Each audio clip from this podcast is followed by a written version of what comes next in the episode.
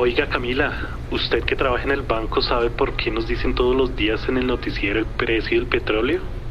Hoy nos dijeron que subió el barril. Será por eso entonces que me salió más caro tanquear mi moto, ¿no? ¿Te has hecho esta pregunta o te gustaría saber cuál es el misterio detrás de esto? Soy Camila Londoño, trabajo en el área de medios del banco y me propuse responder de la forma más clara a esta y muchas más preguntas sobre el mundo de la economía que tienen mis amigos o personas que conozco.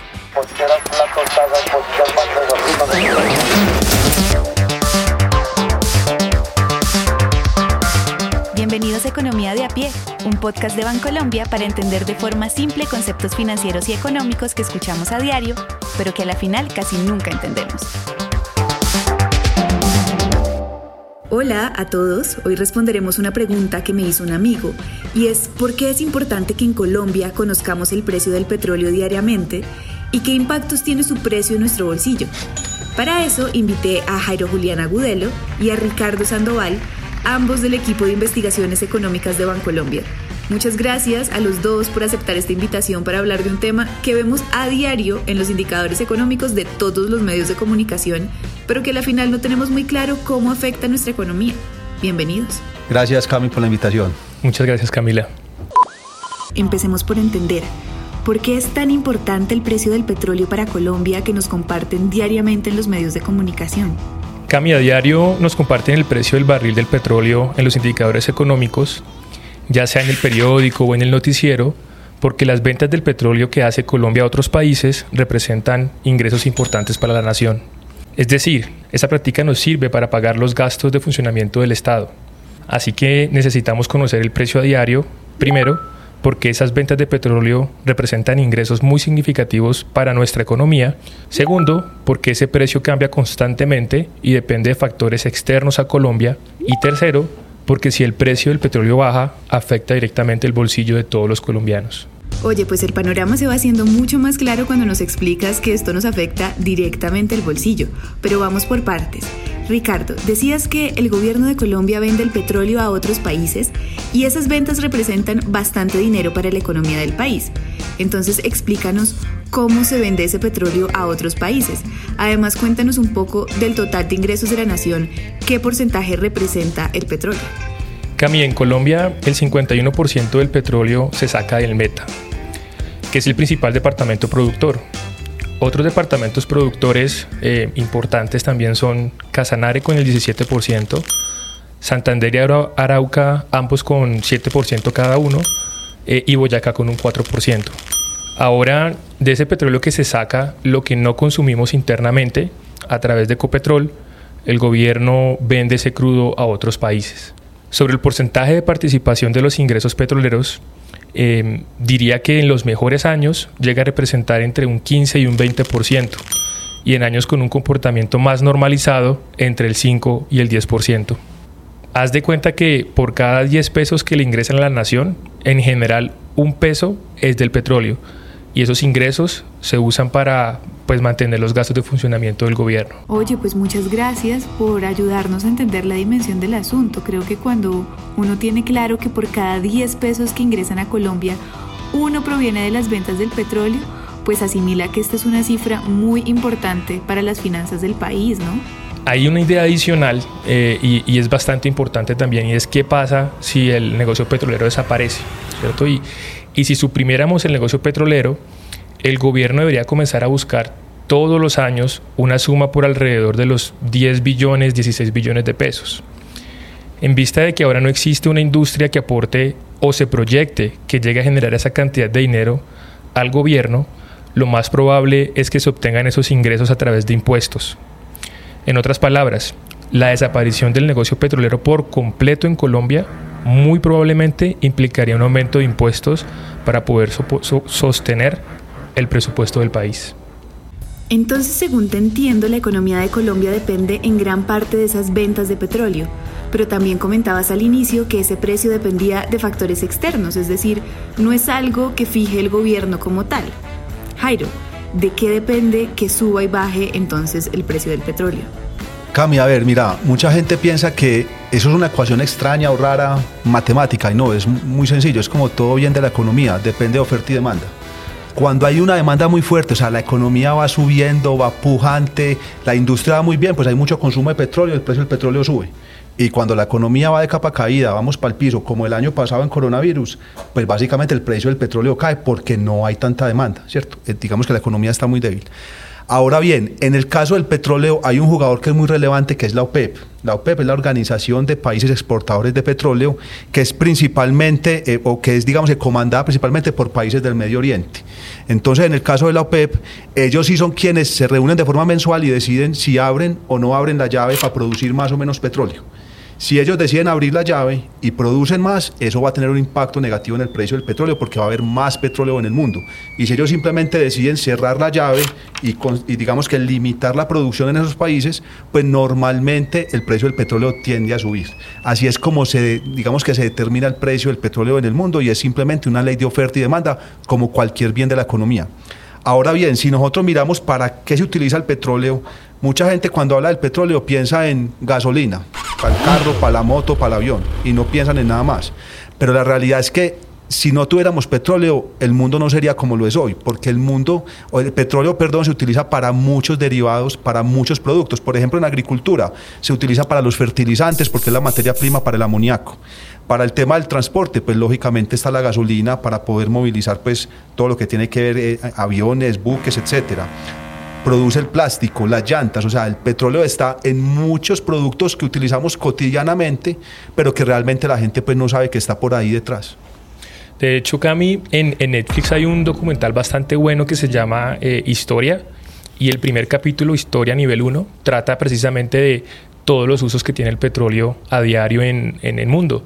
Y de hecho una de las conclusiones de ese documental es que sin petróleo no existiría mundo moderno, prácticamente. Pues estos son más usos de los que yo me imaginé, pero también estamos viviendo una tendencia a nivel mundial de usar otras fuentes de energía como la eólica y la solar para lograr sostenibilidad y mitigar el cambio climático.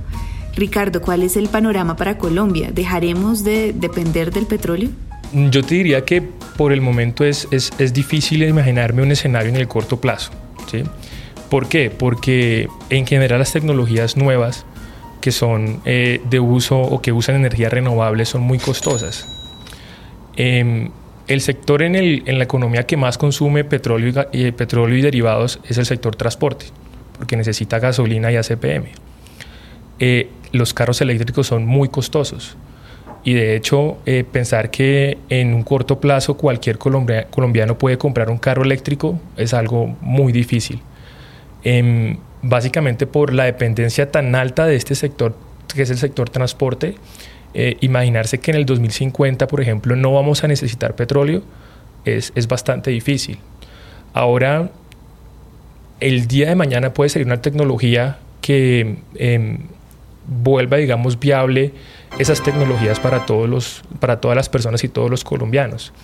Y ese escenario puede que cambie, pero con, lo que, con las tecnologías que existen en este momento, inclusive haciendo supuestos sobre cambios tecnológicos un poco más rápidos, es, es difícil imaginarme que en el 2050 eh, no vayamos a necesitar petróleo. Ricardo, eso quiere decir que si queremos un país que dependa menos del petróleo, necesitamos entonces, por un lado, encontrar una forma para que todos podamos acceder y usar las energías renovables, pero por el otro también buscar de dónde generamos los ingresos que hoy da la venta del petróleo a Colombia, porque ¿qué impactos traería no encontrar este producto de reemplazo? Bueno, Cami, a ver, lo, primero es decir lo siguiente. A ver, si el precio del petróleo, ponle tú que se ubica en 30 dólares por barril. Eso es la mitad, más de la mitad, una caída superior al 50% de lo que tenemos hoy en día en pesos del petróleo. Eh, se mantiene en el tiempo, pues el gobierno va a tener que buscar de dónde financiar esos ingresos porque los va, los va a dejar de percibir. Y la forma más sencilla es impuestos para la empresa y para la gente. O sea, el bolsillo de todos nosotros se va a afectar. Ahora, la pregunta es, ¿qué tanto durarán esos precios del petróleo bajos? Si esos precios del petróleo duran un, un periodo de tiempo corto, el gobierno tiene mecanismos para financiarse. Entonces, digamos que el impacto no sería tan drástico.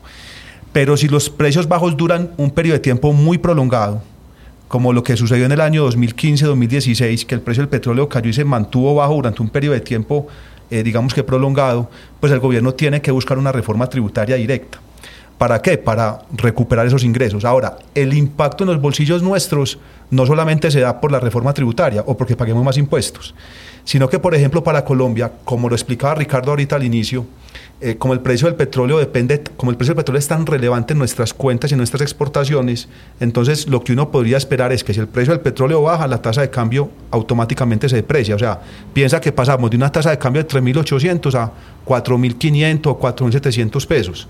¿Qué pasa ahí? Todo el producto importado se va a encarecer. Entonces, si tú compras en, un en, en, una, en una tienda eh, de supermercado una salsa importada, esa salsa va a ser más costosa. Los carros que importamos van a ser más costosos. La maquinaria que utilizamos para el proceso productivo va a ser más costoso. Entonces, no solamente es que paguemos más impuestos, sino que se va a encarecer nuestro día a día porque los productos que consumimos también pueden ser más costosos porque la tasa de cambio se va a devaluar. Muy importante este dato que nos compartes, Jairo, porque los impactos en nuestro bolsillo los sentiremos cuando los precios del petróleo se mantengan bajos por un periodo largo. Y no se trata solo de que nos puedan aumentar los impuestos, sino que otro efecto es que todo lo importado será más costoso también. Definitivamente el precio del petróleo está relacionado con mi platica mucho más de lo que me imaginé. De hecho, de hecho eh, hay muchos factores que afectan la tasa de cambio. El precio del petróleo es, es uno de ellos y la producción nacional también es una de ellas. En el 2014, 2013 eh, Colombia producía alrededor de un millón de barriles. Hoy producimos 750 mil barriles, mucho menos, un 75% de lo que producíamos hace ya varios años. Eh, eso también explica no solamente el precio, esas diferencias cambiarias tan importantes. Y un ejemplo personal es yo compré mi carro, eh, Volkswagen Gol, en, en, el 2018, a inicios. La tasa de cambio estaba a 2.800 y el precio del carro fue de 34 millones 500. Hoy la tasa de cambio está a 3.800 y ese mismo carro en la misma versión está costando casi 44 millones de pesos. Eso es un ejemplo para que pronto se noten las diferencias en, en los precios por efecto tasa de cambio. Oye, pues ahorrarse una platica extra nunca viene mal, Ricardo, me va quedando más claro. Ahora, Cami, si me permite, yo, yo creo que aquí la conclusión más importante es que lo que necesitamos es una transición energética ordenada. ¿Cierto? O sea, lo que no podemos nosotros hacer es dejar de producir petróleo de un día para otro porque lo que tendríamos ahí es que buscar llenar ese hueco que va a dejar el petróleo. Está bien y necesitamos una economía más diversificada, una economía que dependa menos del petróleo, pero de forma ordenada en el tiempo, para poder ir compensando que otras industrias vayan, digamos que, e, equilibrando la balanza con lo que vamos a dejar de percibir de petróleo. Ahora, ahí digamos que una de las preguntas importantes es eh, si baja el precio del petróleo, entonces, ¿qué pasa con la gasolina y la dinámica en los impactos nuestros? Ahí, ahí digamos que una de las preguntas más importantes es cómo se establece el precio de la gasolina en Colombia y cuál es el precio mínimo del petróleo que le sirve al país para que tengamos unos ingresos y que no nos aumenten los impuestos. Esas preguntas son muy buenas, esas preguntas son muy buenas y me gustaría decir que sobre el precio de la gasolina primero hay que entender dos cosas. Y es que existe un fondo y una fórmula eh, para establecer el precio de la gasolina. Lo primero entonces es, es el fondo y, cómo funciona esa dinámica. Hay algo que se llama el Fondo de Estabilización de Precios de la Gasolina. Haz de cuenta que eso funciona como, como una cuenta corriente que se puede sobregirar, ¿cierto? Entonces puede tener saldos positivos o saldos negativos. Em, por ejemplo, hoy si vas a comprar un galón de gasolina afuera, ese galón de gasolina puede estar costando alrededor de 13 mil pesos. Entonces en Colombia cuesta mucho menos, cuesta 8.900 eh, pesos, algo ahí alrededor. La diferencia entre los 13.000 que yo te digo que te cuesta afuera y los 8.900 es un saldo negativo que va a entrar a ese fondo. ¿sí? Hoy en día los precios de la gasolina en Colombia podrían o deberían estar alrededor de los 13.000 no lo están porque existe el fondo y porque básicamente es como una cuenta, entonces que con un saldo que comienza a ser negativo, negativo, cada vez más negativo que lleva el gobierno. Mira que yo no sabía sobre ese fondo que nos ayuda a pagar una gasolina más favorable. Y aquí hay un punto importante. Digamos que las ventajas de esa política se están viendo hoy en día, ¿sí? que de pronto no sean de, de conocimiento general, es otra cosa, pero hoy en día cada vez que un colombiano va a tanquear su carro y cada vez que echa un galón de gasolina, ese galón de gasolina que está pagando lo está pagando a un precio mucho menor al que debería estar. Lo segundo es que, diferente al, valor del galón, existen otros factores importantes como impuestos dentro del valor del precio de la gasolina. Los impuestos eh, pues ya también influyen sobre, sobre el precio y eso también hace que de una otra forma la relación no sea tan directa.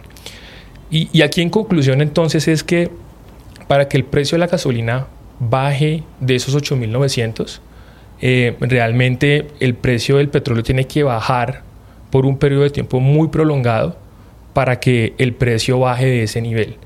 Los beneficios de esa política, como ya lo mencioné, los estamos viendo es ahora y en este momento. Y, algo para que tengan en mente es que eh, cuando ustedes en los indicadores económicos vean un precio del barril menor a 50 dólares, eh, ese es un precio que comienza a presionar a las compañías petroleras y comienza a afectar eh, los ingresos que la nación puede percibir por, esta, por este sector. Ese sería como yo diría el, segundo mensaje importante para llevarse en la mente. Muchísimas gracias por todo lo que nos enseñaron en esta conversación. Yo aprendí un montón.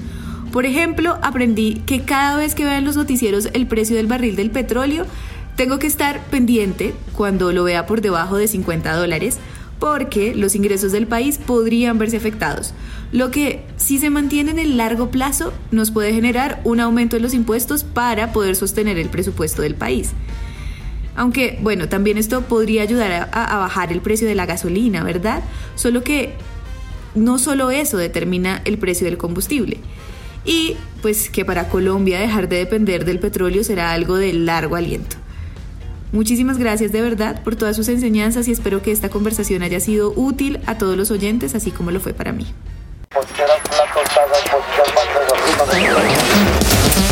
Esto fue Economía de a pie, un podcast de Bancolombia para entender de forma simple conceptos económicos que nos sirven a todos. ¿Conoces a alguien a quien le pueda interesar este tema? Compártelo.